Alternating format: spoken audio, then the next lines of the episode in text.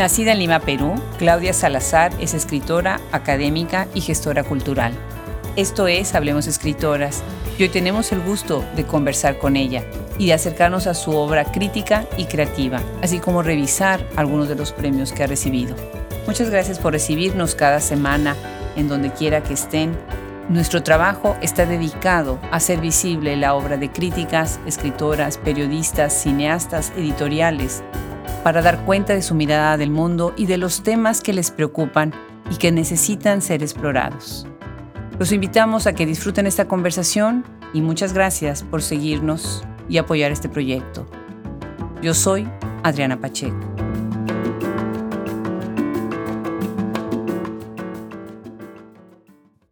Ya hemos tenido el gusto en Hablemos Escritoras de tener a otras escritoras peruanas. Qué talento, qué talento el que hay en Perú, de verdad el trabajo serio, profundo de muchos investigadores, de muchos escritores que vienen de Perú. Y bueno, pues hoy tenemos el gusto de recibir a Claudia Salazar.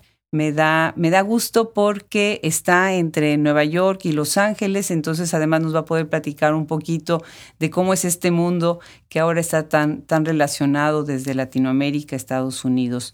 Claudia, bienvenida. Muchísimas gracias por sumarte a Hablemos Escritoras. Muchas gracias, Adriana, por la invitación, por esta conversación y por tener siempre las puertas abiertas a la creatividad latinoamericana. Pues igualmente, yo recuerdo, he ido en dos ocasiones a Perú y bueno, me ha fascinado, me ha fascinado. Desde la comida, los lugares que se visitan, la gente maravillosa. Estuvimos invitados de hecho, a dar una plática en la Universidad Nacional Mayor de, San Marcos, que sé que es tu universidad, y también nos invitaron a la Pontificia, a la Universidad Católica del Perú, donde hay un grupo de investigadoras del siglo XIX, creo que está dentro de ellas, está Francesca de Neri, y me acuerdo que fue una cosa bellísima, la conjunción con las dos universidades, con la ciudad, con el mundo artístico, con el mundo cultural.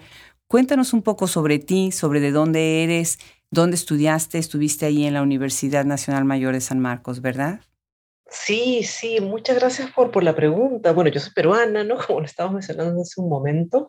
Yo nací en Perú, estudié literatura en la Universidad Nacional Mayor de San Marcos lo cual este, es una, mm, siempre se habla de San Marcos como la universidad más antigua de no solamente de Perú, sino de toda América Latina. Y al mismo tiempo, algo que me interesa, me ha interesado mucho y me gustó siempre de San Marcos, el hecho de ser una universidad estatal, se habla de ella como el crisol de la, de la cultura peruana, ¿no? El lugar donde, digamos, los peruanos realmente, si somos limeños sobre todo, ¿no? nos ponemos en contacto con, con todo el Perú. ¿no? Me, me, interesa esa visión tan, eh, tan peruanizada, peruanista de lo que es San Marcos, ¿no? como una, una, un espacio donde confluyen en realidad, este, donde ha confluido, creo yo, a lo largo de sus más de cuatro siglos de existencia, todos los procesos de, de intelectuales que se han dado en toda la historia peruana, ¿no? Yo creo que es como se le llama un crisol de, cultura de, peruanidad.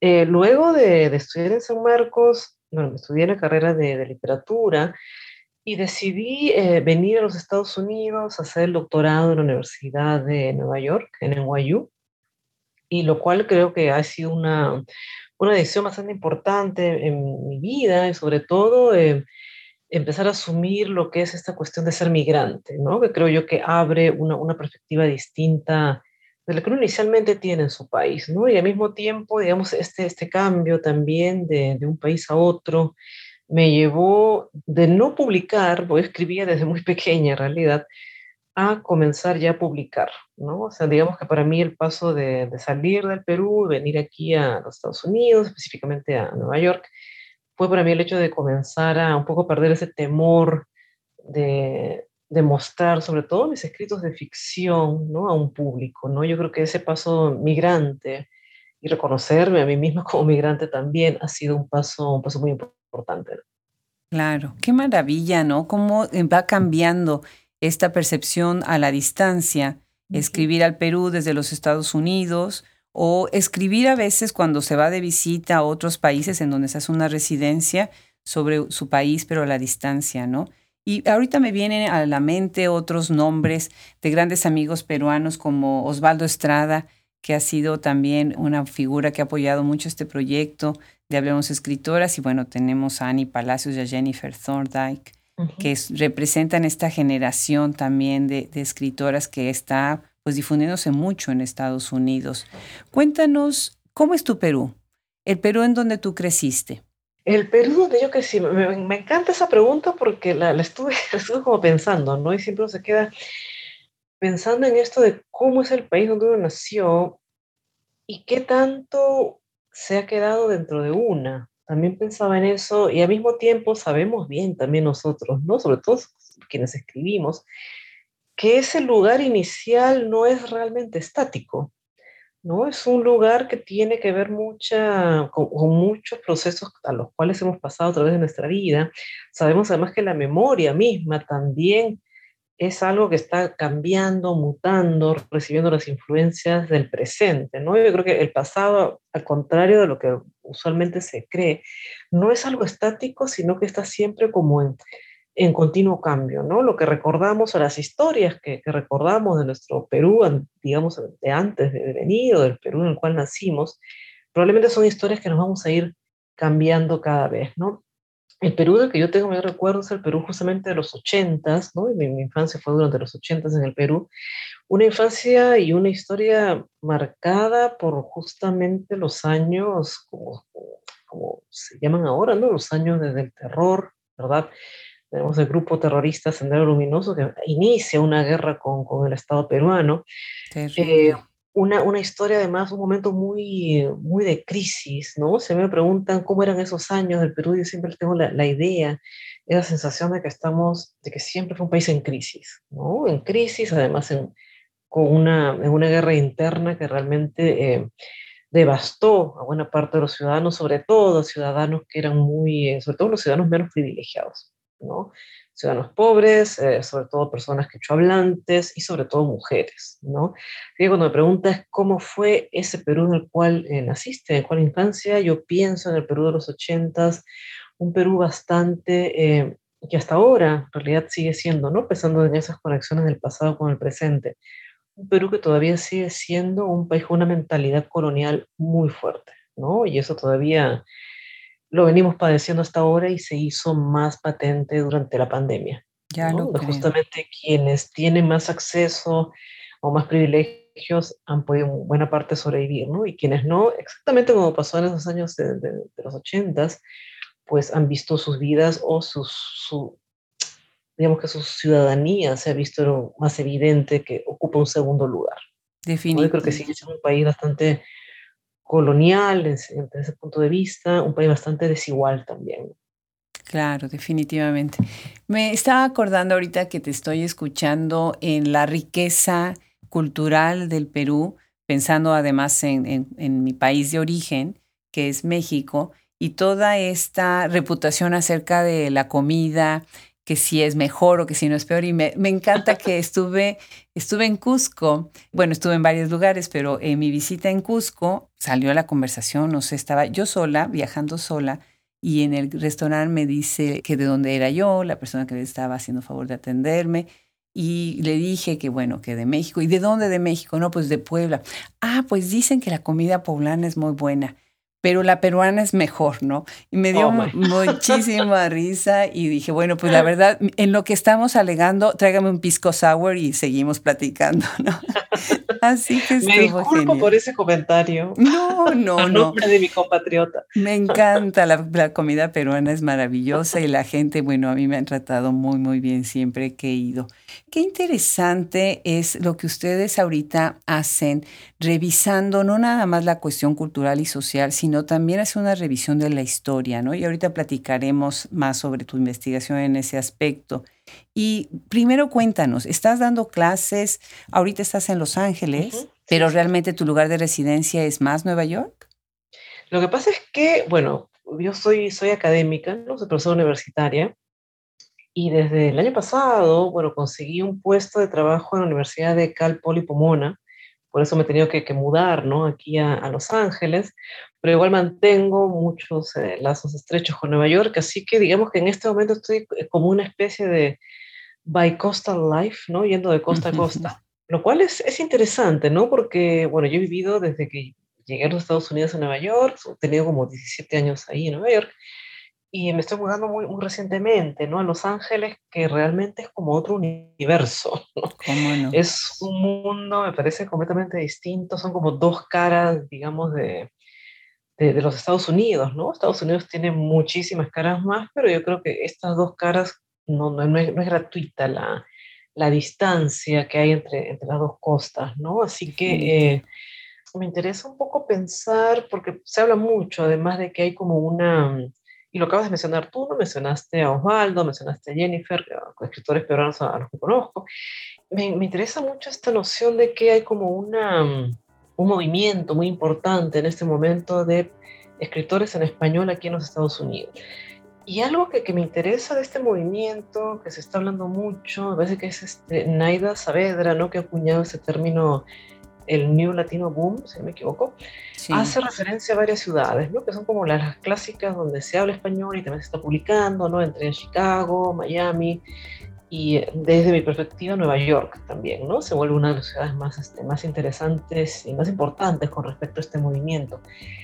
Pero mira que en lo que estaba pensando justamente eh, las ciudades, ¿no? Donde uno dice, bueno, por qué eh, esta, esta cuestión de publicaciones, de escritores en español, son más interesantes, son más evidentes, vamos a llamarlas así, ¿no? más evidentes en estas ciudades, porque obviamente dicen, ¿no? O sea, hay muchas personas latinas en, estos, en estas ciudades.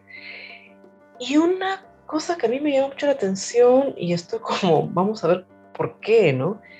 ¿Por qué no aparece Los Ángeles en esta lista de ciudades, mm. digamos, eh, donde hay mucha publicación de escritores latinos en español.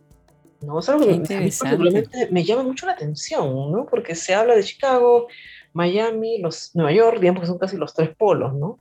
Digamos desde el centro hacia el, hacia el este, pero casi no se habla de escritores españoles en Los Ángeles, lo cual a mí particularmente me llama mucho la atención, ¿no? Magnífico. Habría que pensar por qué, ¿no? Además que aquí en Los Ángeles se habla muchísimo en español, obviamente, no obvio lo que estoy diciendo, pero me intriga ese por qué, ¿no? Es una de las curiosidades que tengo ahora que estoy, que estoy viniendo aquí a, Los Ángeles, ¿no? Habría que pensar por qué no hay, digamos, esta cantidad de publicación, o quizás, ya que estoy aquí, empezar a dinamizar también un poco ese, ese aspecto de la publicación en español en los Estados Unidos, ¿no? Sería buenísimo, sería magnífico y claro que es una pregunta muy pertinente y tu investigación enriquecerá muchísimo lo que, lo que estamos tratando de hacer a nivel movimiento en todo nuestro país, ¿no? Es una eh, región, es una zona que, bueno, coincide hacia el norte con todo lo que es Washington State, aunque no colinden, pero están cerca, ¿no? Pensando desde la costa oeste, ¿no? Y lo interesante sería ver qué grupos son los que realmente detonan o hacen posible hacer comunidad, ¿no? Dentro de los escritores. Sin embargo, yo siempre, junto a esa pregunta de la producción, mi siguiente pregunta siempre es el de los lectores. Entonces, también el medir, ¿no? En qué regiones de Estados Unidos hay lectores, en cuáles no hay y por qué no, ¿no? Cuáles son en, donde está habiendo estos silencios en cuestión también de, de, reacción. Lo vemos en Shop Escritoras, o sea, de repente nos llegan pedidos de libros de ciudades que dice uno, wow, nos están leyendo, están leyendo estas ciudades, en estos estados remotos. ¿Cómo qué ciudades? Por ejemplo, a veces nos llegan de Virginia, a veces nos llegan de toda la zona cerca de Montana, en donde tú podrías decir que no hay un movimiento, y sin embargo debe de haber algo de lectores porque están comprando libros, ¿no? Me va a ser muy interesante leer el resultado de tu investigación y seguir tu trabajo en esa zona.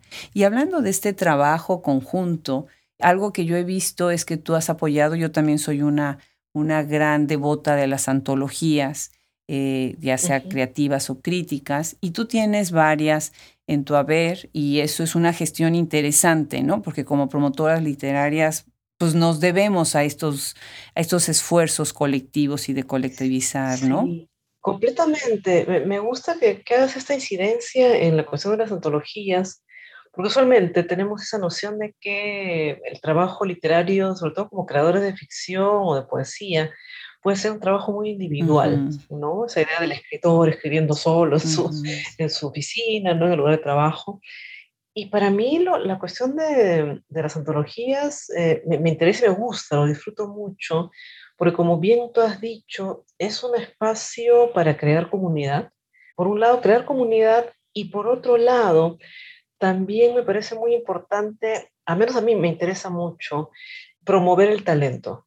La verdad es que si por suerte ese trabajo yo creo que nos pone en contacto con muchos colegas que son muy talentosos talentosas, la verdad, y a mí lo que me gusta es, oye, este, sobre todo volviendo un poco a la cuestión del Perú, ¿no? En el Perú, como te decía, hay a veces la cuestión del privilegio detiene a veces que, que muchos talentos sean visibilizados, ¿no? Y ahí me interesó un poco, de promover, si veo talento, si veo escritores o escritoras muy buenos, me, me gusta ponerlos en antología, convocarlos, y ayudarlos en lo posible a mostrarlos, ¿no? Yo por eso me, encanta el trabajo, Adriana, que tú haces con Hablemos Escritoras, porque me parece, Ay, me, encuentro mucha consonancia con ese interés también que tengo, como te digo, de visibilizar talento, ¿no? Que yo creo que es muy importante, ¿no? Este, sobre todo ahora que con este mundo tan, tan vertiginoso, ¿no? De las redes sociales, donde uno puede aparecer un momento, pero ese momento de aparición tiene que ser como más sostenido, ¿no?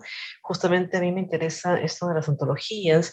Yo empecé a publicar, mi primer libro publicado fue una antología, justamente, fue una antología Voces para Lilith en el año 2011, sí, donde me interesaba sobre todo em, reunir textos de temática lésbica, ¿no? Porque la temática lésbica es una temática que es muy incómoda hasta ahora, ¿no? Que se diga, no, estamos bien en tiempos progres, en realidad es una temática todavía incómoda, ¿no? Y me interesaba no hacer un catálogo de escritoras lesbianas, sino hacer una compilación de textos de la temática, de la temática lésbica en sí, ¿no?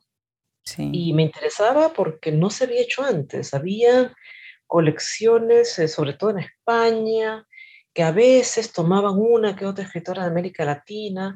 Y entonces dije, bueno, hagamos el libro con una compañera, Melissa Getzi, hagamos el libro que reúna sobre todo textos sudamericanos, ¿no? también enfocándonos en la región porque no encontrábamos libros o antologías que tuvieran este enfoque más regional sobre la temática lésbica, ¿no? Así que fue, digamos, el primer impulso. De ahí este, me interesó luego, ya estando más, más tiempo en Nueva York, hice una antología que se llama Escribir en Nueva York, que la publiqué en 2014 y el interés ahí fue publicar a narradores hispanoamericanos, ¿no? Pensando otra vez en esta pregunta que me hiciste anteriormente, ¿no? De qué escrituras se están dando en español en los Estados Unidos, específicamente en Nueva York, ¿no? Que además pensar, tenía que ver con esta idea de pensar Nueva York como una especie de hub, ¿no? Que reúne escritores, pero que al mismo tiempo lo dispersa, ¿no? Es un lugar que la ciudad misma no es estática, lo que me gusta mucho de Nueva York, un lugar donde la gente viene, publica, se va o a veces vienen a presentar un libro, conocen a las comunidades que están ahí. Eh, me interesaba que esa antología escribida en Nueva York reflejara ese dinamismo, ¿no? Invité, convoqué a escritoras y escritores que habían estado al menos un par de años en la ciudad después del año 2000, ¿no? Donde había también un cambio con respecto a lo que había pasado en Nueva York antes, ¿no? Sobre todo en los 80s y 90s. Y una antología que acabo de publicar recientemente, eh, el año pasado, ¿no? Se llama Pachacuti Feminista, que es una colección de ensayos de escritoras feministas peruanas, ¿no? También muy este, multidisciplinario, no solamente escritoras, sino también abogadas, artistas visuales. Me interesaba pensar o que quedara, digamos, un registro de lo que estaba pasando en el Perú en los últimos años, donde se ha visto como un avance muy, muy importante, me parece a mí, el movimiento feminista, ¿no? Así que esta, esta sucesión de antologías tiene mucho que ver, al menos desde mi perspectiva personal, con, como te decía, este interés de eh, mostrar, ¿no? Mostrar talento de varios países a través de América Latina o del Perú. Y tiene mucho que ver con temáticas que a mí me movilizan mucho, ¿no? Así que este, las antologías para mí son eso, ¿no? Un espacio de crear comunidad y también lugares donde se pueden mostrar escrituras que a veces quedan invisibilizadas. Y además poner en el mismo texto a voces muy diferentes que son más visibles. Por ejemplo, estoy pensando en tu libro Escribir en Nueva York. Imagínense nada más quienes están escuchando ahorita. Qué delicia poder leer en el mismo libro a Carmen Bullosa, a Silvia Moloy y a Fernanda Trías, por ejemplo que son tres de los muchos nombres que están en esa antología y de las otras antologías que tienes, ¿no? Entonces es maravilloso. Claro, si hay además una escritora novel que está entrando en esa antología, bueno, pues es la oportunidad de ella para estar en el mismo texto, ¿no? Me encanta esa idea. Has mencionado eso súper importante que se me, se me había pasado mencionarlo justamente, ¿no? Como tú dices, poner grandes nombres frente a con talentos nuevos y darles el espacio, ¿no? Yo creo que es importante porque si entre nosotros no nos ayudamos, entonces, ¿cómo lo hacemos, no? Claro. Por otro lado, algo que también sucede, sobre todo con las antologías críticas, es que podemos poner en comunicación y en, y en conversación temas que nadie está viendo, que tienen una línea que los atraviesa, ¿no? Acabamos de publicar el libro Rompiendo de otras maneras, que es sobre cineastas, periodistas, performers y dramaturgas, en un mismo texto, con una investigación muy interesante mostrando cómo se dan estas narrativas en estos distintos géneros, y después lo estamos presentando a través de un documental. Y hacer el documental es elevar el libro a otro texto más, ¿no? Y eso siento que hay un movimiento, no sé si estarás de acuerdo conmigo, pero creo que como mujeres hemos tenido que luchar tanto por estar visibles, por tener un espacio. Nos hemos vuelto muy creativas. Creo que para sorpresa de muchos y de muchas, tal vez no, pero muchas iniciativas han salido precisamente, bueno, de, mujeres. Y, definitivamente hay, cosas eh, impresionantes que han hecho los hombres en toda la cuestión de la producción y de la recopilación y demás, pero me parece que estamos buscando mucho nosotras meternos en estas rendijitas, ¿no? Para poder hacer cosas pues bastante acordes con lo que es nuestra temporada, nuestra época tan moderna, tan postmoderna, ¿no?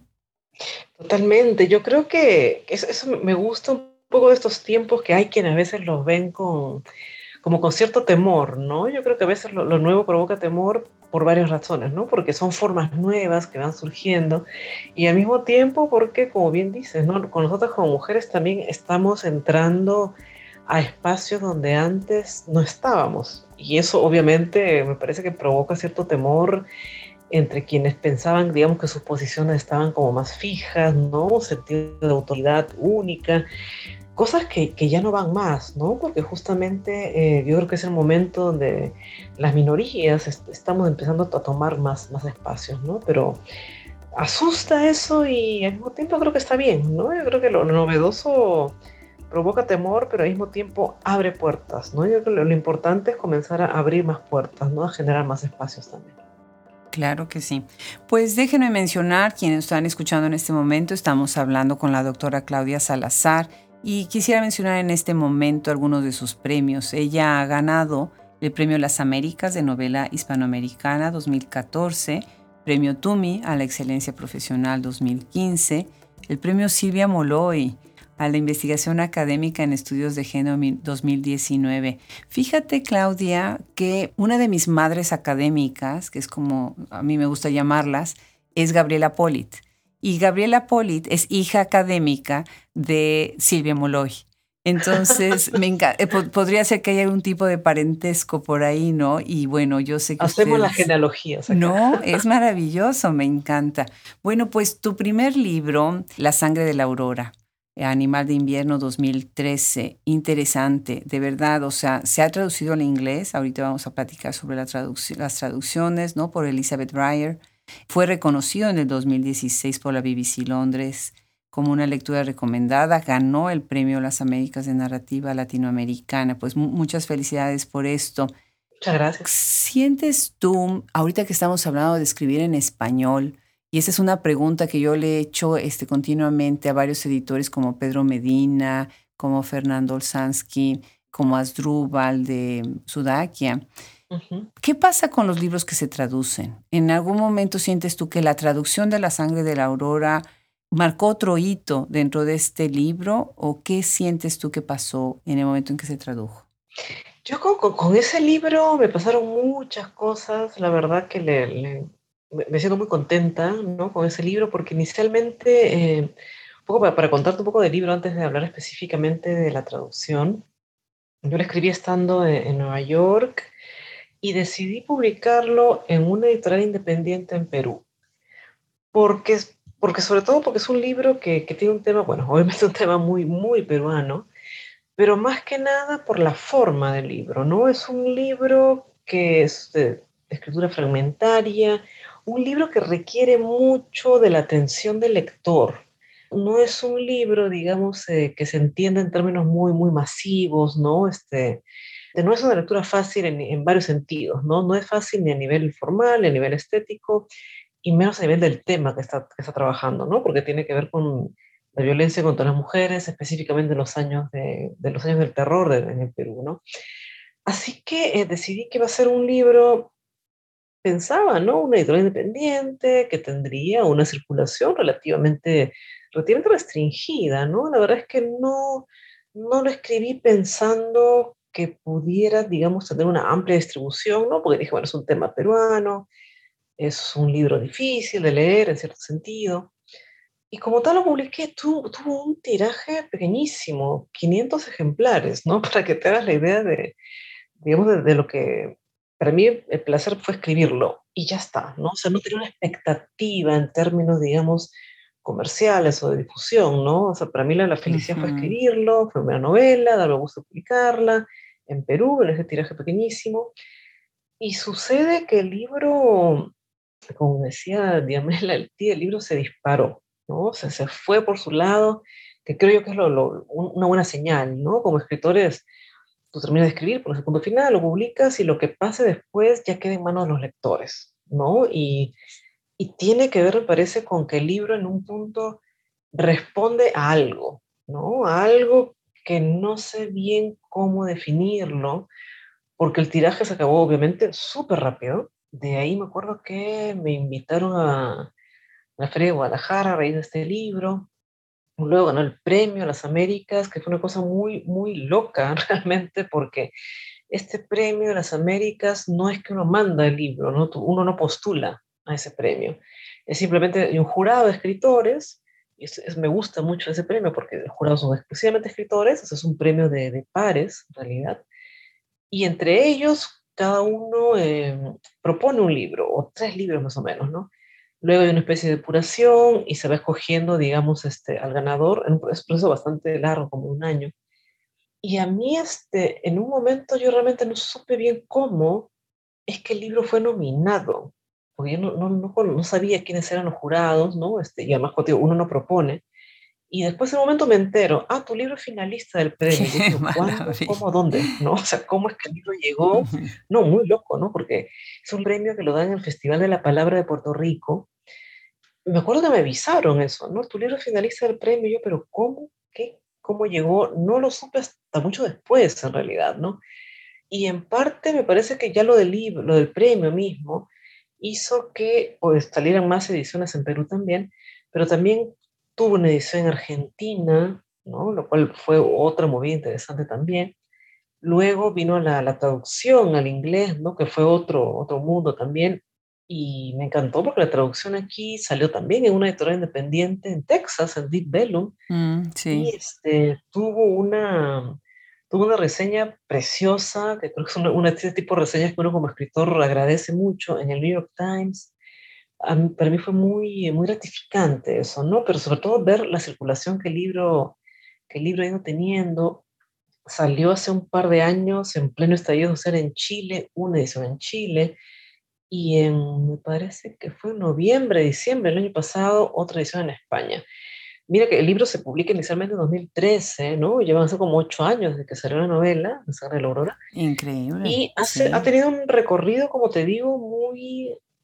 Se abrió, ¿no? Se abrió mucho y, y qué bien que, se, que abra, siempre digo que siga su camino el libro, pero me interesa un poco esta cuestión de eh, las diferentes lecturas que va teniendo, ¿no? Porque una lectura que tiene en Perú, cuando llega a Argentina tiene otra lectura. Me acuerdo que también la, presentamos, como te contaba, en México, tuvo otra lectura en México y aquí en Estados Unidos también otra mirada, ¿no? Me, me, me, interesa mucho eso, porque creo yo que tiene mucho que ver con la cuestión de, de cómo llega la literatura, cómo llega la escritura a los lectores, ¿no? Este, y justamente me gusta ese espacio de, de lo que se escapa de las manos a uno como autora, ¿no? Tú puedes querer tener cierta idea, que pensar, qué cosa es lo que estás escribiendo, ¿no? Organizar tus materiales, pero una vez que sueltas el libro y entra al ámbito de, digamos, de, lo común, ese libro realmente ya pasa a ser propiedad de todos los lectores, ¿no? Y para mí eso realmente fue muy, este, fue muy darme cuenta de eso, digamos, en carne viva, ¿no? Porque como, como académicos y como lectores y escritores siempre decimos eso, no, no, el libro, la obra abierta, ¿no? Que se completa cuando el lector la, la recibe. Pero con la publicación de La Sangre de la Aurora realmente me di cuenta de que sí, ¿no? Y además hasta recibí comunicaciones de lectores y, y esa idea que se hizo algo muy concreto para mí, ¿no? De que la escritura sí puede en cierto punto cambiar algunas cosas. Qué maravilla, pues qué, recorrido, muchas felicidades. El tema es muy fuerte, es muy importante y además esta idea de remarcar el impacto de la violencia sistémica e institucional, social, ¿no? Sobre el cuerpo de la mujer, ¿no? Siempre esta idea de la corporalidad como el que está siendo el recipiente de todo lo que está sucediendo, ¿no? Y bueno, esta idea también de la literatura de lo terrible como un género que se ha entremezclado con otros géneros, porque puedes recurrir desde la novela histórica, ¿no? Desde la historia novelada, pero también desde el ensayo y creo que es la única manera que podemos repensarnos y repensar tantas problemáticas, ¿no? Muy interesante entonces también tus personajes femeninos. Cuéntanos un poco sobre esta estrategia tuya de escritura y cómo fue tu investigación en este libro específicamente y de estos personajes que son entrañables. Sí, muchas gracias por la pregunta porque siempre me parece importante pensar, ¿no? O sea, cómo surgen estos materiales o cómo los, recolectamos, o cómo los investigamos, cómo los conseguimos y cómo se vuelven después a escritura, ¿no? Pero yo quería comenzar pensando esta cuestión de lo que llamamos la literatura de, del horror, ¿no? De, lo terrible. Mi pregunta con, con la sangre de la aurora, ¿no? Digamos, el disparador fue pensar cómo contar la historia de estos años del terrorismo en el Perú, la historia del conflicto armado, desde el punto de vista femenino. ¿no?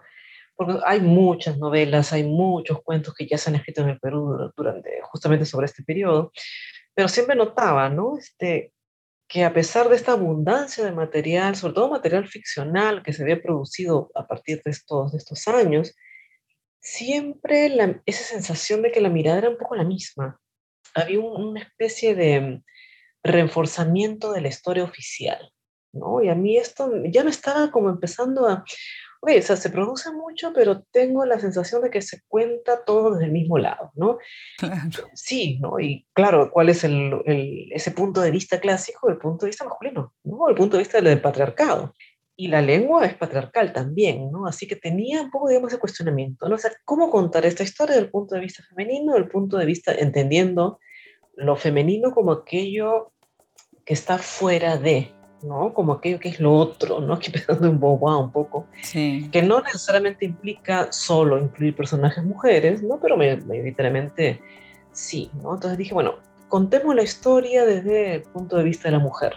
Primer cuestionamiento, entonces dije, ah, mira, la mujer, no, son las mujeres, ¿no? No hay una sola mujer, hay muchos tipos de mujer, porque sabemos obviamente que la, la categoría de género está atravesada también por las categorías de, de raza y clase social, entonces dije, pensemos inicialmente, en, un cuento muy breve que yo había escrito, eh, aparecían solamente personajes de Modesta, que era una campesina de los Andes, y Melanie, que era una periodista de clase, de clase alta, ¿no? muy cercana a círculos de poder. Y cuando ya decidí que este pequeño cuento se convierta en una novela, dije, falta aquí otra mirada, ¿no? Y fue ahí que decidí incluir a, la senderista. Luego, a la senderista, la, la, la guerrillera de Sendero Luminoso, y con estos tres personajes, ¿no? que obviamente no son todas las mujeres del mundo, debe ser imposible incluir a todas, pero sí tres perspectivas distintas, ¿no? De tres este, clases sociales muy diferentes, ¿no? de tres entornos socioeconómicos completamente dispares. Me, me interesó incluirlas pensando cómo contarían ellas esta historia y sobre todo pensar también cómo la violencia se vuelve, digamos, un eje casi constante a lo largo de toda la historia humana, cómo esta violencia contra las mujeres es constante y sobre ellas es que se articulan ciertos mecanismos de poder. ¿no? Así que la novela, digamos, por un lado yo digo, bueno, sí, es una novela que tiene que ver con, con el conflicto armado, pero La sangre de la aurora en realidad tiene sobre todo que ver con la violencia contra las mujeres, ¿no? Y cómo justamente esta violencia se ejerce sobre el cuerpo, ¿no? Sobre el cuerpo femenino. Y mientras la, estaba pensando el proyecto, una pregunta importante para mí era pensar cómo escribir la violencia, ¿no? O sea, eh, fíjate que no digo cómo escribir sobre la violencia, sino cómo escribir la violencia, ¿no? Y tenía un dilema ético, ¿no? También parece un dilema central cuando trabajamos con estos materiales de, de dolor, sobre todo, ¿no? Eh, obviamente el respeto a las víctimas tiene que ver con esto, pero me interesaba también la cuestión de hasta qué punto escribir la violencia también no ayuda a reproducirla. Exacto. Me, me, preocupaba mucho esto, ¿no? Y yo creo que es una pregunta que también, por ejemplo, pensando en México, un, un cuestionamiento que se le hace mucho a la literatura del narco también, ¿no? ¿Hasta qué punto hablar de lo mismo? Y aquí mi, respuesta era, bueno, una salida posible no tiene que ver, menos desde el punto de vista con los materiales de la estética, ¿no? con el lenguaje que estamos utilizando para trabajar o para responder esta, esta pregunta. ¿no? dice, bueno, si vamos a usar el mismo lenguaje patriarcal, vamos a reproducir la violencia inevitablemente, porque es un lenguaje, está hecho para esto. ¿no? El lenguaje es parte de toda esta estructura. Y mi respuesta literaria fue, bueno, crear varias estrategias, una de ellas la fragmentación, ¿no? porque tenía que romper además con la linealidad, esta linealidad heterocéntrica en principio, y hablar desde el cuerpo, no escribir desde el cuerpo, intentando, no siempre digo intentando porque estamos todavía dentro del lenguaje, imposible salirnos del lenguaje, pero sí intentar torcerlo, torcer este lenguaje para poner el cuerpo como eje central de esta escritura, ¿no? Y algo que me interesaba también, y por eso te decía al inicio, que es una, una, escritura un poco difícil en un punto, no solamente por el tema, sino por la manera en que está escrita, me interesaba escribir de tal manera que el lector quedara dentro de lo que estaba sucediendo. No me interesaba porque se ha escrito mucho, obviamente, de violencia, mucho de violaciones contra las mujeres, pero me daba la sensación a veces de que el punto de vista era muy bueno, casi como que te lo contaban y ya, se pasaba la página y ya, ¿no? De una manera muy sencilla. Y yo decía, no, o sea, si estamos hablando de algo muy doloroso, yo quiero que el lector sienta, en cierta manera, ese dolor. Claro. ¿no? Para que se sienta partícipe de lo que estaba pasando, que el, en un punto que el lector se quede en la lectura, se quede en esa página un poco más, ¿no? Que el libro se quede dentro suyo no sé si lo logré totalmente, pero ha habido gente que me ha dicho que el libro les causó pesadillas. Horrible. Yo les digo, discúlpenme, porque, pero al mismo tiempo digo, bueno, sí, porque a mí me parece, ¿no? No, no creo yo que se pueda hablar del dolor de los demás o leer sobre el dolor de los demás y pasar la página tan fácilmente. Sí, definitivamente. Conversando con Alicia Cosame, precisamente, bueno, que ella estuvo detenida durante tres años en el tiempo del peronismo y ha escrito mucho sobre esta cuestión de la comunidad, de lo que sucede dentro de las cárceles y demás. Algo que me decía y me llama mucho la atención es recurrir a lo sensorial, ¿no? Recurrir a, a todas estas cosas que te hacen mostrar de otras maneras, ¿no? Muy interesante. Y pues antes de pasar a tus cuentos, me gustaría brevemente que nos platicaras sobre otra novela que tienes, sobre otro libro que tienes, coordenadas temporales, porque después me gustaría ir específicamente a un par de cuentos que me parece interesante la manera en que estás abordando varios temas ahí. Cuéntanos, Coordenadas Temporales se publica en el 2016. Recurres al cuento dentro de este libro, no es una novela, es un libro de cuentos, uh -huh. pero ahí decides hacer un cambio, ¿no? ¿Qué es lo que te permite entonces el género del cuento que quisiste explorarlo desde ahí? Sí, mucha, muchas gracias por la pregunta. Es un libro, como bien dicen, una colección de cuentos, pero que pues, es este, ¿cómo decirlo? En parte, yo creo que ese libro me permitió literalmente salirme de la sangre de la aurora, ¿no? porque es una colección de cuentos, eh, fue bastante difícil escribir, me tomó varios años, a pesar de que es un libro bastante de, pequeño, no tiene más de 100 páginas la, la novela, uh -huh. y mientras la escribí, siendo un tema tan denso, tan doloroso, me, me tomó, como te comento, mucho tiempo por eso, pero al mismo tiempo, mientras estaba en esa escritura, me llegaban eh, invitaciones para cuentos en antologías, mira tú. Y para mí me ayudó mucho porque en algunos casos me decían, bueno, necesitamos un cuento, quieres participar, es de temática, en algunos casos temática muy libre, y yo lo aceptaba un poco como una especie de, digamos, de, de, recreo, de tomar una especie de distracción mientras escribía la sangre. Otros me daban como un tema muy específico y también para mí era como tipo de hacer como ejercicio de escritura, ¿no? Y como bien me comentas tú en tu propia pregunta, me ayudó mucho, o sea, cada cuento que escribía era un poco distinto, temas que ya en parte no tenían nada que ver con la sangre de la aurora, algunos todavía, ¿no? Con, aún serán una especie de cuentos post-conflicto, pero yo los veía como temáticas muy, muy diversas. Cuando los decidí ensamblar varios de estos cuentos que habían sido publicados en otras antologías, habían, algunos de ellos son inéditos. Me acuerdo mucho cuando los presentamos, y había invitado yo a la escritora Giovanna Polarolo a la presentación, y ella me dice, mira, este, he notado que hay algo muy en común que los conecta a todos, ¿no? Yo no había pensado que hubiera algo en común, porque para mí, como te digo, eran temas muy distintos, quería pensar, hablar de otras cosas y me interesaba justamente escribir los cuentos por eso.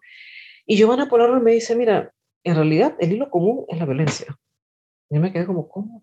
Digo, sí, fíjate, todos los cuentos tienen violencia de alguna manera u otra, en algunos más evidente, en algunos más oculta, en algunos violencia de género, en otras violencia institucional, pero está la violencia ahí, ¿no? Y dije, bueno, eh, me pareció interesante ese hilo, ¿no? Yo no lo había visto, como te comentaba inicialmente, pero yo creo que tiene quizás un poco que ver como como se, cuando se comenta eso de las pulsiones que puede tener cada escritor, ¿no? Así que están ahí, para mí son de temáticas muy diversas, pero creo que sí, ¿no? Y en eso creo que sí coincido con Giovanna Polarolo, en esa pulsión de violencia que digamos que, que se esconde detrás de cada uno, ¿no? Que sería como un elemento, un elemento unitario.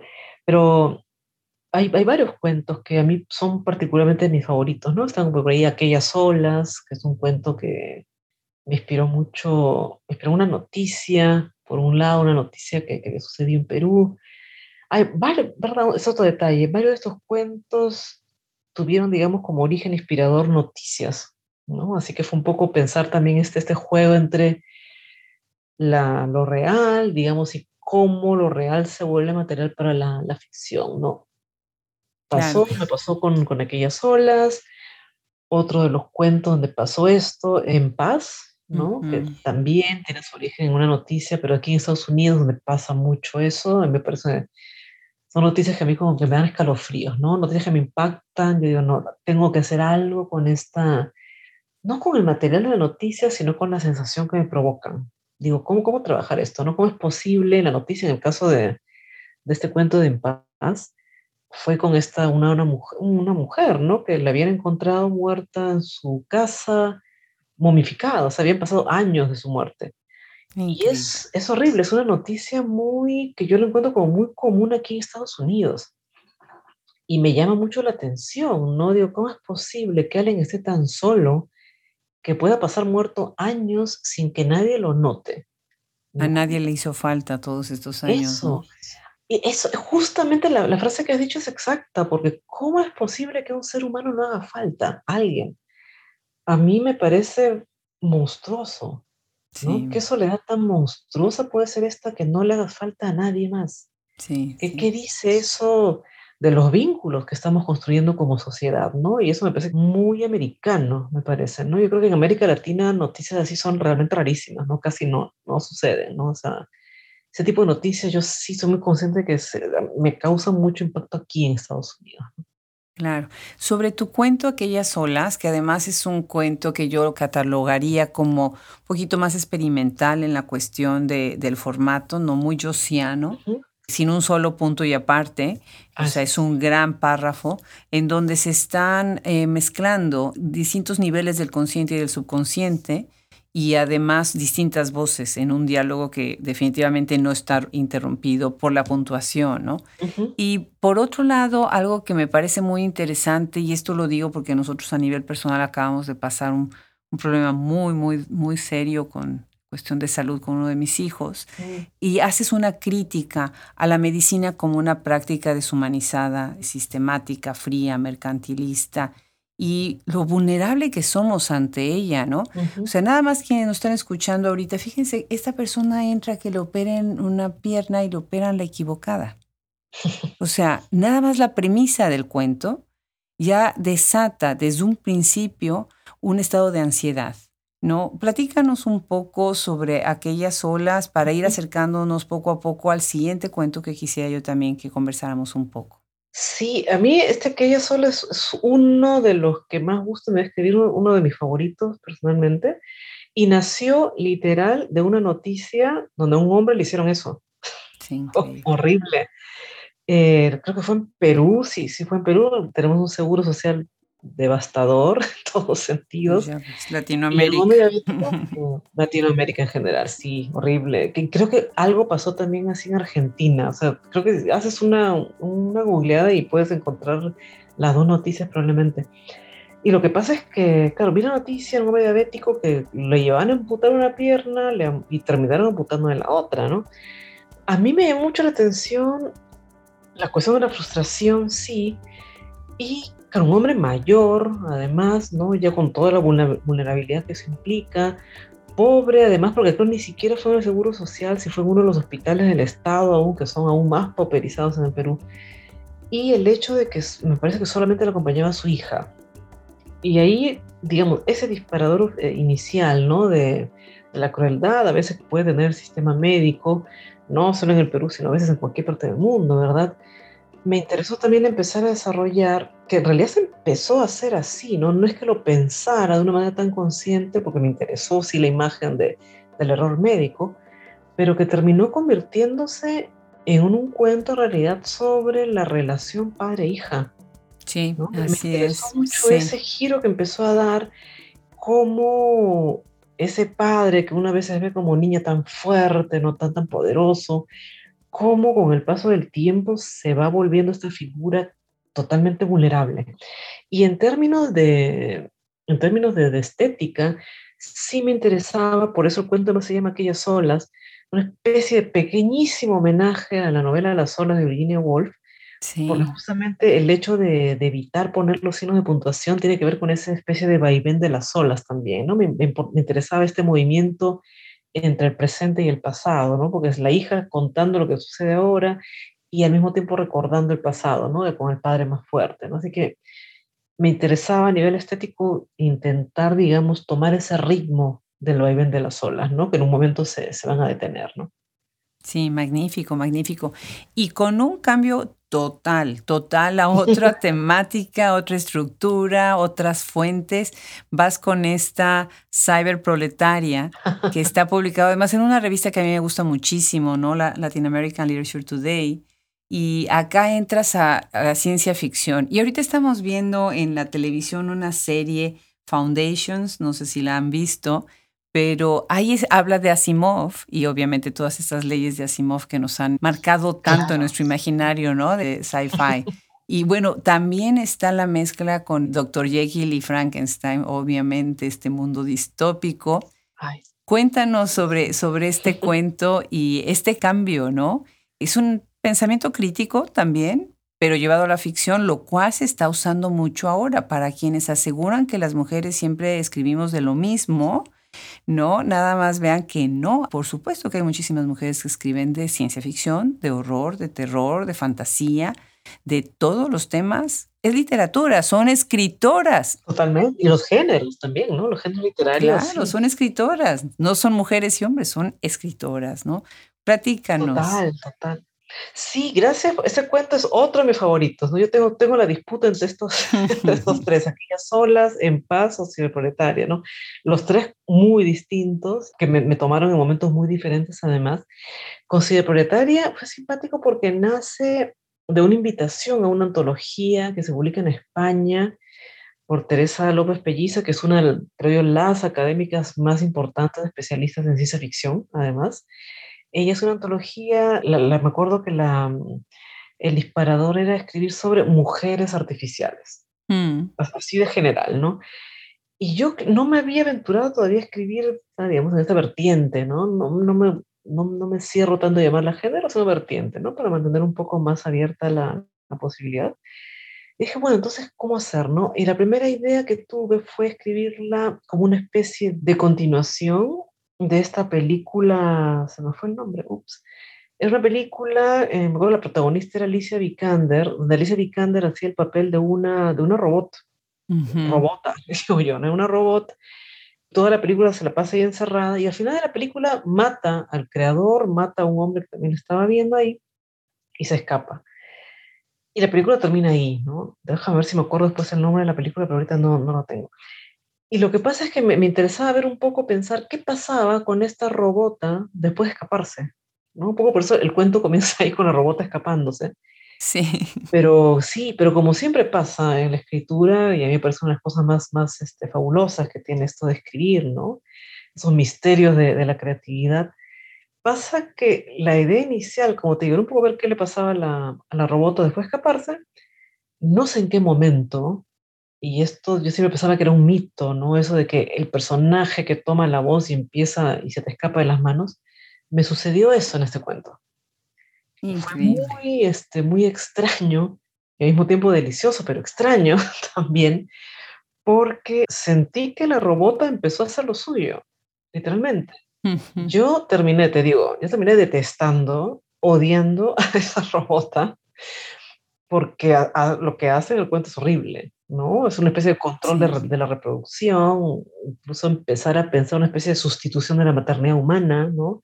Es muy monstruoso sí. en realidad lo que hace, pero, pero se fue, se fue como haciendo lo suyo y ese personaje que yo más detesto, que es terrible decirlo, pero digamos, dentro de lo que crea como universo representado, me parece que, otra vez, ¿no? Que dice mucho de ciertas, probablemente ciertas ansiedades contemporáneas también, ¿no? Así que ese cuento, para mí además como una de las primeras incursiones dentro de la ciencia ficción, un segundo que yo particularmente he disfrutado mucho, pero desde afuera, ¿no?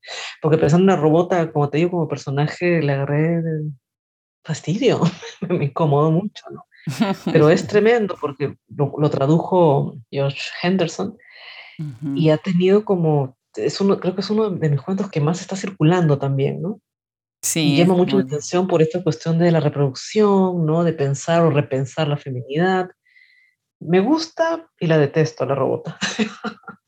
Bueno, pues es parte de lo que pasa con la literatura, ¿no?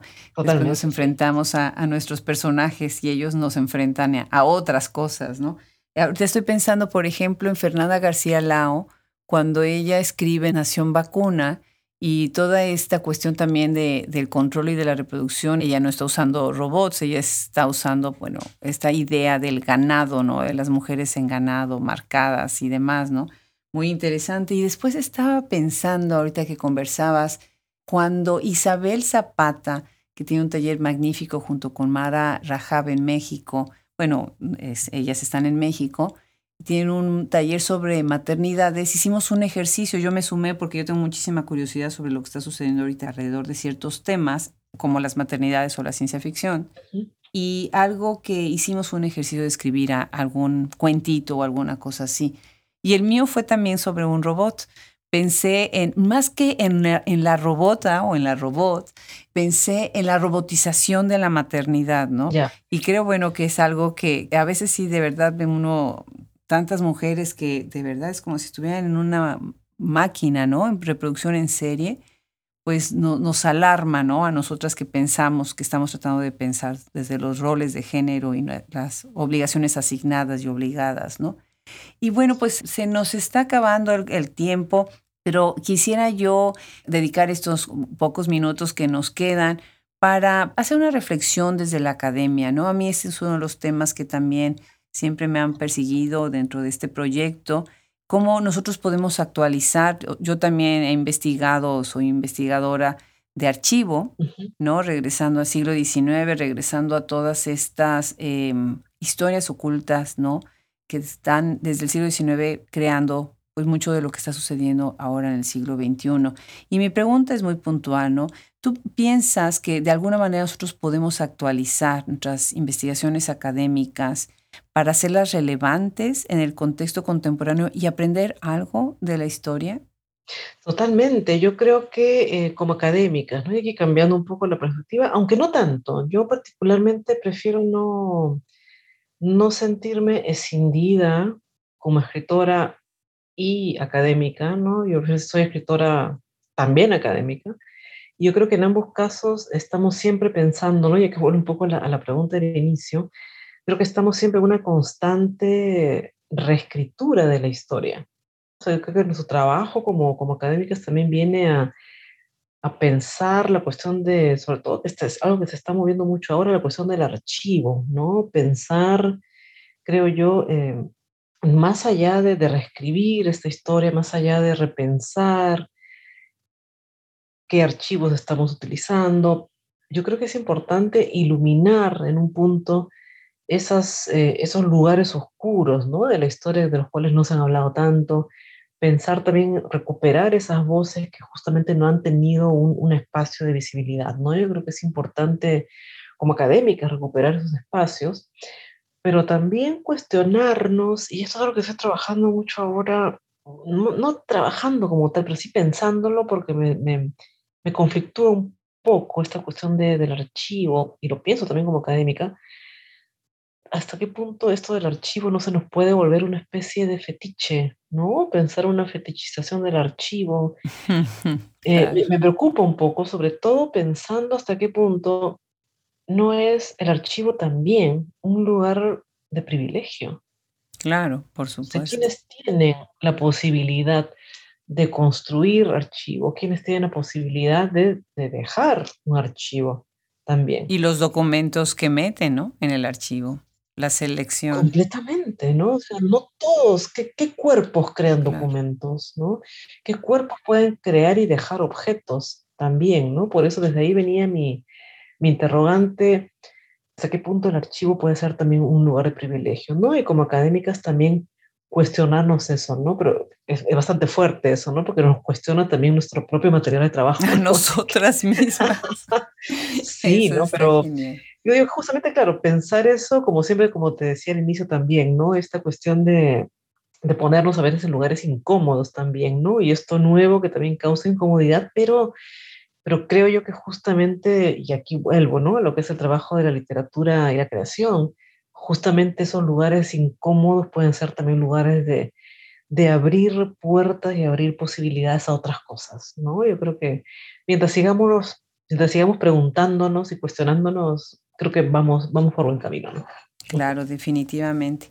Claudia, pues qué gusto, muchísimas gracias por sumarte a Hablemos Escritoras, enriqueces mucho la conversación y bueno, pues esto ha sido todo un panorama desde distintos puntos de vista. Muchísimas gracias, Claudia, por apoyarnos.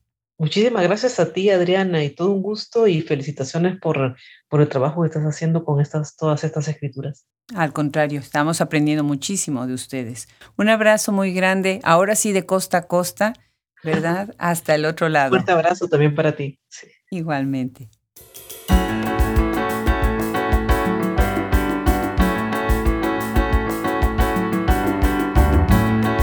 Una vez más, muchas gracias a Claudia Salazar por apoyar este proyecto y esperamos que todos estos episodios y el esfuerzo después de tres años y más de 270 conversaciones les vayan abriendo nuevos horizontes, nuevos caminos y la exploración de temas que son importantes y urgentes explorar, así como disfrutar el gran potencial estético de nuestras escritoras contemporáneas y de todos los tiempos. Gracias a ustedes y al equipo que hace posible Habremos Escritoras. Nos escuchamos en el próximo episodio. Los saluda Adriana Pacheco.